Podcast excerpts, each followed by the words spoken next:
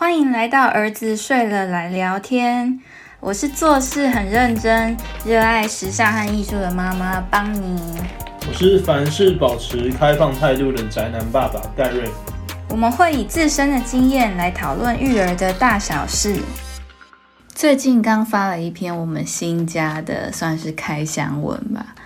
但新家其实也不新了，我们已经入住一年。然后加上之前装潢也整整花了一年的时间，很多人应该都会有点好奇，为什么我们会需要装潢花那么久的时间呢？对我们其实自己一开始抓三个月，然后最后就一点一滴的渐渐的拖到了一年。当初会抓三个月，是因为我们刚好租约要结束，就是跟前一间房屋刚好两年要到期嘛。那所以那时候就想说，哎，刚好买到一间房，那我们应该赶快装潢一下就可以。刚好在租约结束时入住吧，结果完全不是这么一回事。还好我们原本的房东人很好，他就让我们短租，就是一个月一个月租，租到我们不需要为止。一听到的时候，真的啊，好感动。他住美国了，然后他很能体谅。假设生活在台湾跟我一起长大的话，我们会是好朋友那种人。对，就刚好蛮幸运的，让我们还有一点弹性的空间。对，那我们一开始啊，其实我觉得在我们这一方，我们。是已经有很清楚的装潢的想法，在我脑中我已经有很清楚一个我想要家的样子。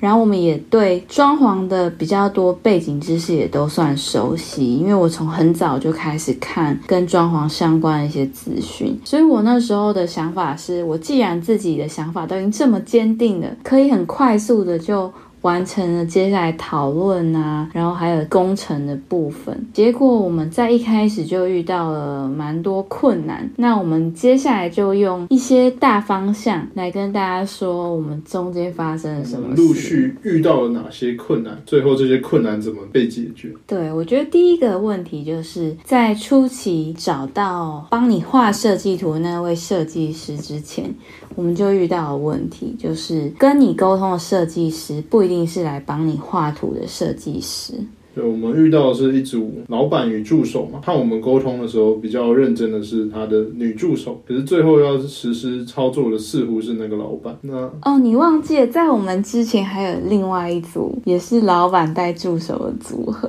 对，我们总共找了两组嘛。那第一组就是一个老板配助手，然后来的时候呢，都是老板在跟我沟通啊，聊这个丈量可能会呃怎么样的规划，还有我的需求，我都跟那个老板讲。就没想到后来来的是那个助手，对然后我们的图就是助手画的。没错，就也不是说助手不好，但就是说他们之间的彼此沟通就有很明显的落差。我们第一次讨论时就很明显感受到，最一开始我们觉得老板理解了我们需求，但在跟助手沟通时就等于重新再沟通一次。老板似乎没把这个东西传达给助手，可能算是助理设计师吧，他也算是比较新手，所以他不敢做太大幅度的更改，像。我跟他说，我非常希望有一个开放式厨房，可是他画给我们的图完全没有达到这个标准，他就直接以现有的厨房那种一般的那种 I 型厨房嘛，就是最传统的那一种，他就照那个去规划。那我觉得那个格局就非常的不理想。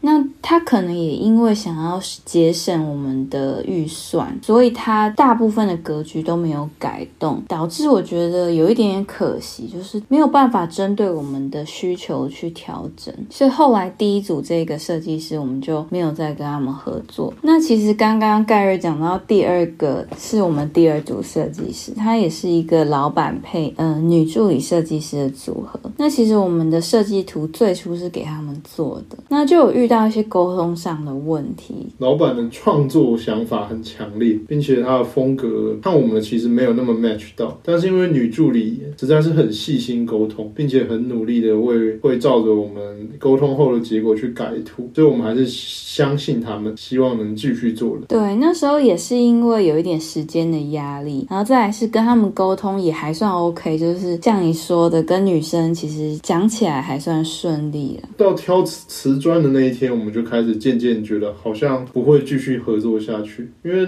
老板的风格有点和有有点太过强势，对我来讲，并且他会觉得哪里一定要。加一个书桌，哪里一定要弄出一个空间可以怎么样？就是我就觉得他没有理解女助手帮我们传达的东西。像那时候我记得印象很深刻的是他们对于书桌的设计，就是我非常希望是简单一点设计，因为其实那时候我们已经是。买好设计图的状态，然后进到工程的报价。那因为工程的报价那时候我们一开始的预算并没有那么高，我们那时候想说可能两百多万、三百万应该可以解决。可是那时候他一开始就报价是四百万，听了很多人的经验谈，就是这个金额绝对会只是往上，不会往下。没错。所以那时候我就非常希望可以先在初步的时候就把预算压下来，然后我也知道说。当然，你要做的越花俏、越华丽，当然要花越多的钱。所以我就跟他一直在讨论怎么删减那些设计。但是他们对于一些设计是很坚持。比如说天花板啊，他就是说这个天花板一定要有木条，我就是想铺木条天花板，那样会很精致哦。然后或者是在一个看图不觉得那里有办法再弄出另外一个房间的地方，他想要再做出隔间来，然后觉得因为他那个隔间说什么是有屏风的，所以会很精致。他。设计师会希望加一些我们自己没觉得没有觉得那种必要的设计，但是以我们希望压低预算的情况，在要求我们要用那种比较细致的手法，我觉得好像有一点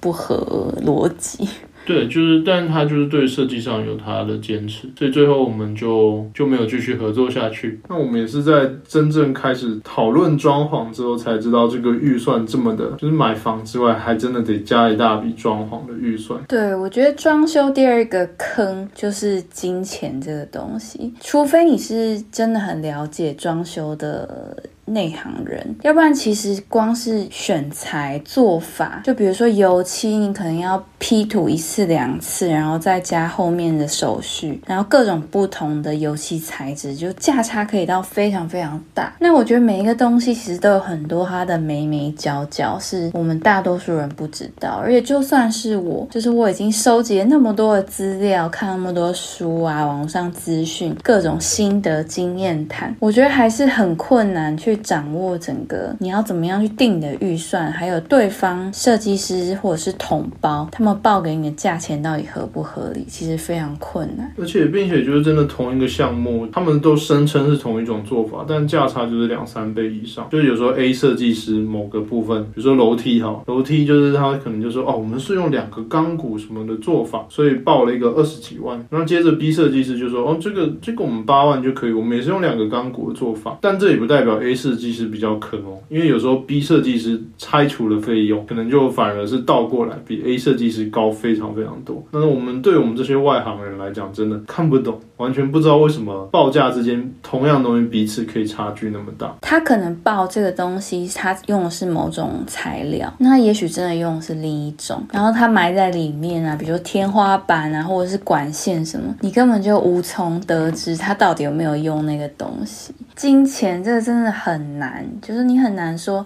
他报价那么高，他一定做出品质比较好的东西。觉得设计师这一行也真的是水非常深了，就是他们不同等级的公司，他们就有不同的工定价格。一般设计师的行情价可能一瓶是五六千，那比较高级的公司可能就是八千到一万。那再低，他可能就说哦，我给你打个折，可能三四千块一瓶。但是后续你如果给他做工程，他会不会把这些的费用加在后面，就是工程包在里面，他的抽佣里面，所以你根本就很难知道说你到底要怎么样去选择。我觉得就是一定要去选你自己能信得过。那信任之后，就是当然还是要持续的去观察他的一举一动，因为其实我们在这个钱这个东西，就让我们跟第二个合作的设计师合作破局，就是他是一个嗯比较算是统包。间设计师，我们一开始知道他是另外一个厂商的朋友，这样介绍给我们。那我们蛮喜欢介绍给我们的那个那个厂商，因为觉得他做人蛮蛮实在，而且也蛮亲力亲为。他就说他有一个大哥，平常也做了很多，也承包了很多，就是连锁咖啡店的那个业务。他觉得他设计很棒，并且他做东西应该很很实在。然后实际上他来了之后，我们一开始也是蛮信任他，但后来发现他可能有很大的财务缺缺口嘛。总之，他会用对我们来讲很夸张的名目，突然跟我们收一大笔钱，而，那个信任感直接破灭。我我一开始真的很信任他。那时候我问他说，就是请他提出一个合理的理由，为什么要多收这个三十几万？然后他那时候给我的理由是因为我们的工时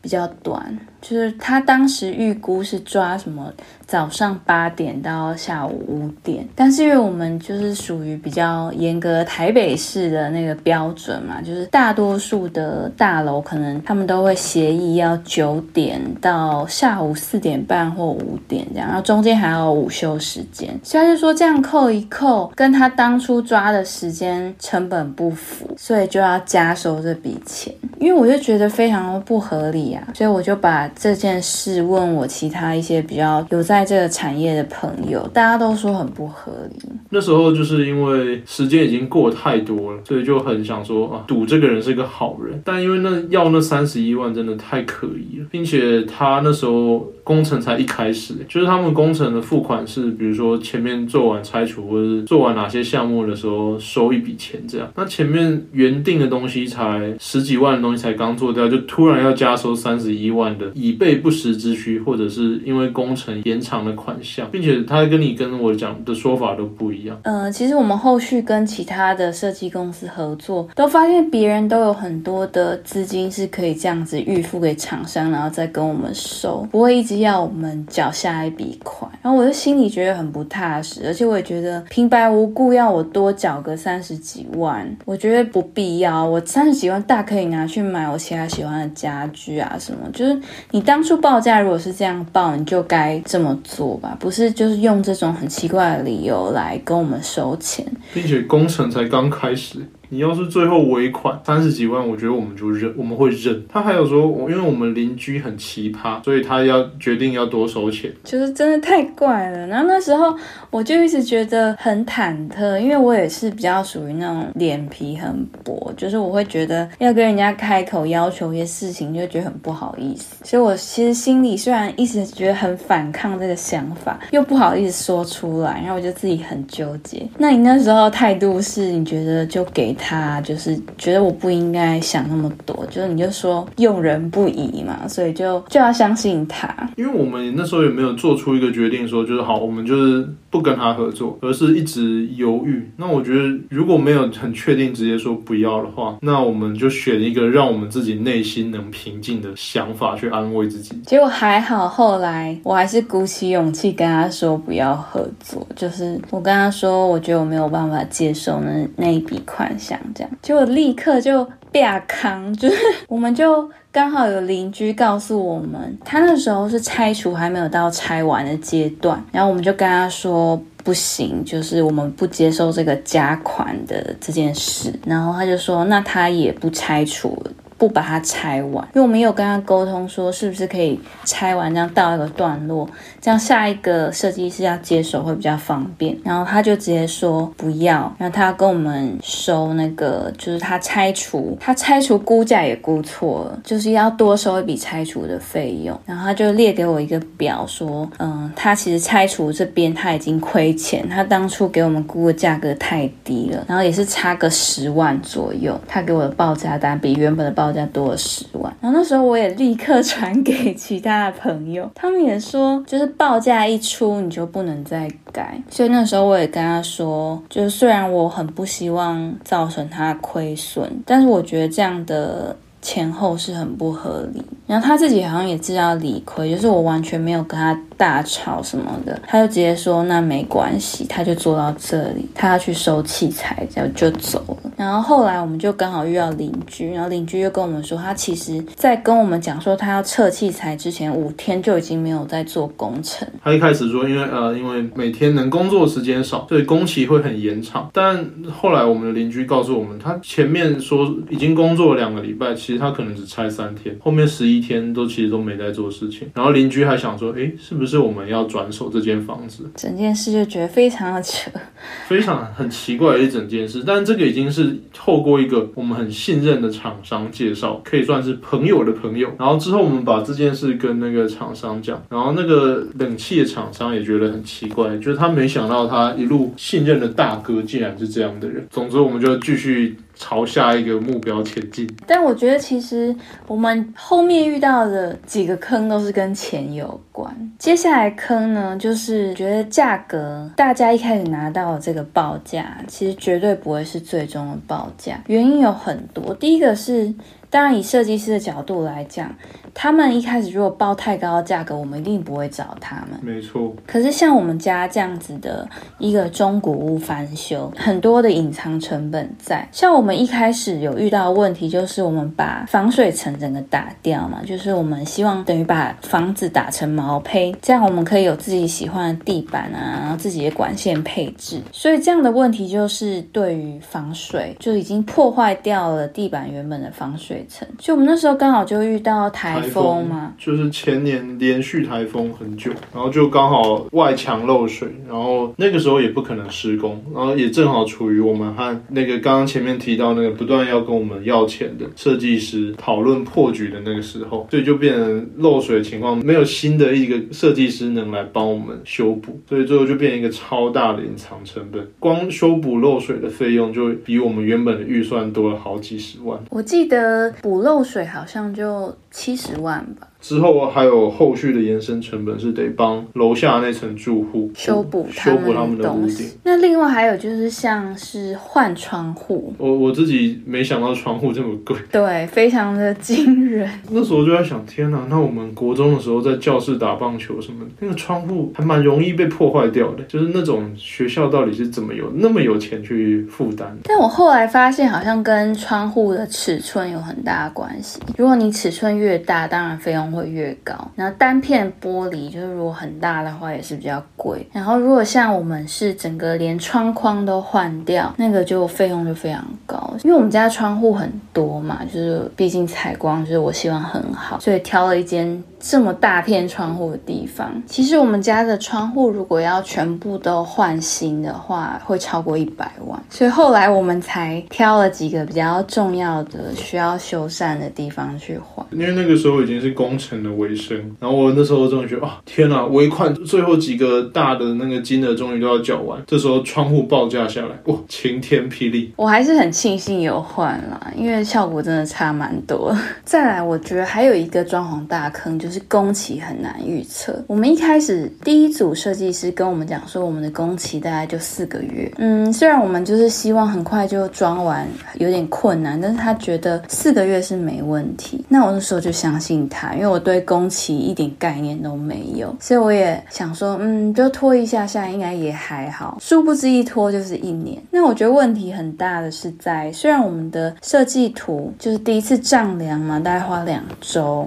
然后再勾。沟通需求什么来回开会讨论，到第一次的设计图完成，大概就已经要。一个半月左右，那后来又要再讨论呃施工的一些报价细节，所以就会再进入到下一次的讨论周期，然后也是大概要一个月左右。后面的话就是水电啊、泥做啊，排一排，真的是很容易就超过你所预期的时间。所以像是如果有人要赶着，比如说交屋还是什么，就是真的是需要再抓宽松一点。然后那时候我有。问我们最后设计师说：“请问是什么样的原因让每一个工程预估的时间都跟结束时间有时候快很多，有时候就拖很多？”那他提到说，主要是工班，就是信得过的工班不好找。那工班这个东西在近年来越来越抢手，那他们有时候就是会被他们的承包商一起带去，比如说那种大的大的案子。所以对于我们这种个体的小案子来讲，其实对工班来讲来做可能也不是那么划算。再再加上我看最近那个单。Diamond Tower，或者是我们家附近那种大的名牌建案在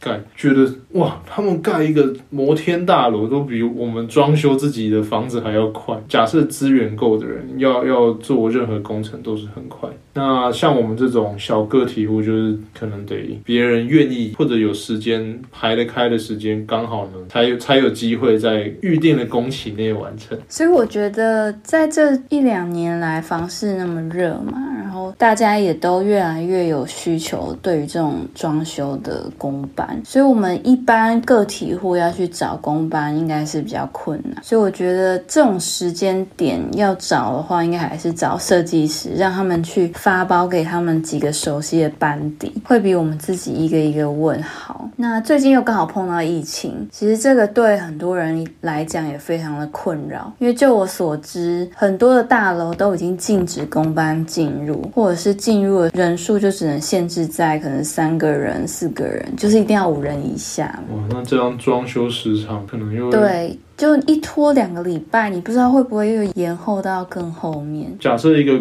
工程分 A、B、C、D、E 五个部分，A 拖两个礼拜，然后本来要接 B 的，但 B 那个时间有塞了其他重要行程，就变成。一切一切都乱掉了，那就会变得像我们一样，大部分的设计师一开始都估九十天到一百一十天，最后没有，最后就是一年多才成功。对，不过。最后就还是觉得蛮感谢我们的设计师啊，因为他虽然说后面就是比较没有时间压力，慢慢的可以排，但是后面还是有一点小赶，所以他就是最后的时候帮我们把很多的工序都安插的非常紧，然后就是问了很多手边的工班的班底，然后让他们轮流来帮我们处理事情。我觉得这就是设计师很有价值的地方。我们前面几组会让我们觉得，有时候你要找人。找不太到，像他可能跟你约下礼拜三，然后你说好，我们明天跟你确认，然后到了下礼拜二的，我们已经跟他说好，下礼拜三可以，但他可能礼拜才会突然跟你说，就是确认时间。有些人就是隔好几天之后才会跟你确认行程，但我们最后找了设计师，他几乎都秒回的。那以工程这种需要大量沟通，不论是在现场的工班跟设计师，或者是我们跟设计师，我们跟工班这种人与人沟通超多的一个 project 来讲，我觉得有。有一个很愿意时时刻刻回复大家讯息、下指令的设计师非常重要，所以我后来觉得还蛮值得推荐我们设计师，因为他就是真的很拼，对他真的好，我觉得很佩服。因为像我们自己要随身带着公务机回复什么事情，都已经觉得有一点负担感。他们同时同时看可能很多个工地，就觉得愿意常常回讯息的人真的很伟大。最后统整一下我们这个一年时长的这个。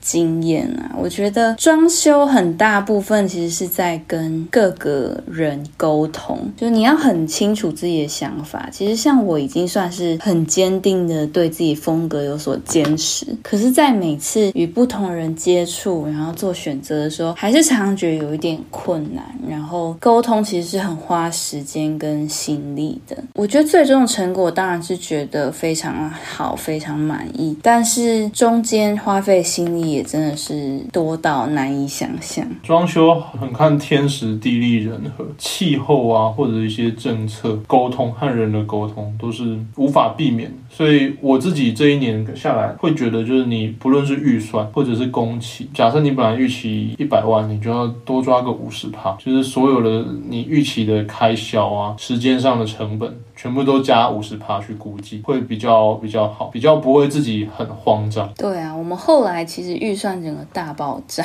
原本比第一开始预期应该多个一点五倍吧。后来不绝对不止一点五倍，因为前面其实已经经历过两个不好的合作的经验，所以我们已经变得很佛系，很佛系，很坦然，就觉得啊没关系，就当做跟未来的自己借钱，未来多存钱就好之类，调整好心态。那如果重新再来一次的话。我们会知道啊，一开始就先抓高的预算，才不会有前面那些焦头烂额的时间。钱够多的话，真的可以省下很多抉择很困难的时刻。对，然后不能只是时时想要省钱，因为大家出来工作，大家都其实真的不，设计师他们也很辛苦，他们也知道说价格一旦报的太低。他们常常得吃掉那些成本，所以大部分人不会特意要为难谁，就是真的有时候可能就是该花的钱还是得花。对，但是当然有这个心态是很好啊。但是就像我们遇到第二个设计师，我觉得诚信还是得经过考验，就是你必须要留意一些不寻常的话，比如说跟你预支很多钱啊什么，就是他如果明显是一个有问题的人，你也要勇敢说不。对，事实的。踩刹车，嗯，这次的经验就像你说的嘛，最后统整一下，就是钱要准备够，然后另外就是还有要要有好的心态嘛，就是你必须要自己先理清自己的想法，不能说今天都已经做下去了，然后又想要改，那这样一定会加了很多成本。那有些设计师可能会小部分就自己吸收那些成本，那有些真的太大笔，可能就会要请你再补。那我觉得整个都是对双方的一个消耗，对，所以我觉得一开开始有先坚定自己的想法是很重要的，坚定的想法也可以避免后面很多不必要的花费。那这一集就到这边喽，大家拜拜，拜拜。如果你喜欢这个节目，欢迎到我们的 Apple Podcast 打新评分，给我们一些鼓励，或到我们的 Facebook、Instagram 跟我们聊聊天哦。